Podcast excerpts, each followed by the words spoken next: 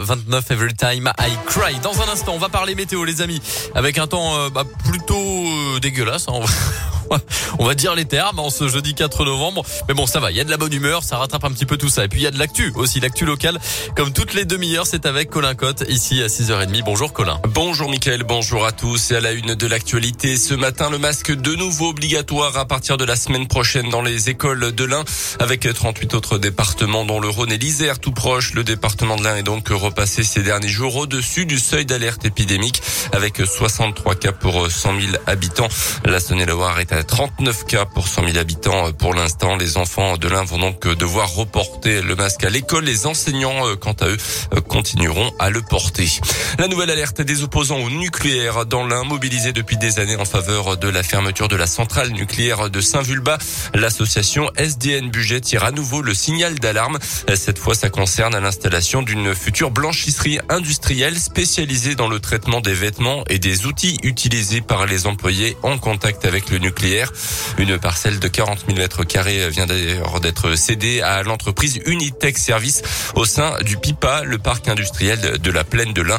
De quoi inquiéter sérieusement Jean-Pierre Collet, membre de l'association SDN Budget. Le PIPA a déjà un certain nombre d'industries dangereuses, à commencer par la centrale, l'installation ICEDA qui gère donc maintenant les déchets issus du démantèlement du réacteur.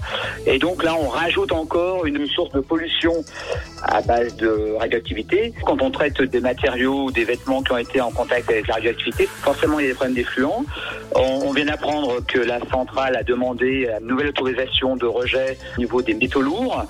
Donc euh, tout ça ne fait qu'accroître donc cette pollution euh, radioactive induite et cette laverie, cette blanchisserie nucléaire est encore un élément de plus qui va dans le mauvais sens. La préfecture de l'Ain confirme l'implantation prochaine de la structure dans euh, le parc industriel de la plaine de l'Ain, mais cette installation devra se conformer à la réglementation environnementale à laquelle ce type d'entreprise est soumise. À retenir également les quatre jeunes burgins suspectés d'avoir voulu incendier la médiathèque Césaire à Bourg dans la nuit de dimanche à lundi dernier seront jugés en début d'année prochaine selon le progrès. Ils ont été remis en liberté sous contrôle judiciaire hier. À retenir aussi ce très grand excès de vitesse. Dans l'un, les gendarmes de Saint-Martin-du-Fresne ont intercepté euh, sur une portion de l'A40 limitée à 110 une voiture à 205 km heure. Le chauffard a écopé d'une amende de 400 euros et une suspension de son permis de conduire pour six mois. Dans le reste de l'actu, les adieux d'Angela Merkel à la France. La future ex-chancelière allemande était reçue hier à Bonn en Côte d'Or par Emmanuel Macron pour son tout dernier voyage en France en tant que dirigeante de l'Allemagne. Le chef de l'État lui a remis la grande croix de la Légion d'honneur. Angela Merkel, qui était au pouvoir en Allemagne depuis 16 ans, va quitter son siège le mois prochain.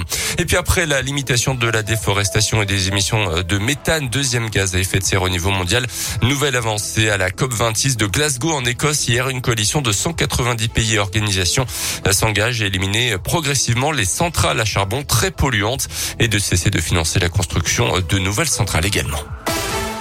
En foot, match nul, deux buts partout hier soir du Paris Saint-Germain sur le terrain de Leipzig en Allemagne. C'était donc hier le PSG toujours deuxième de son groupe de Ligue des Champions. Après quatre rencontres, ce soir place à la Ligue Europa. Lyon reçoit le Sparta Prague à 18h45, même horaire pour Monaco, Eindhoven. Assure à 21h également Marseille, Lazio Rome. Et puis c'est à 14h tout à l'heure que Didier Deschamps va dévoiler sa liste de 23 joueurs pour les matchs de l'équipe de France contre le Kazakhstan et la Finlande au mois de novembre.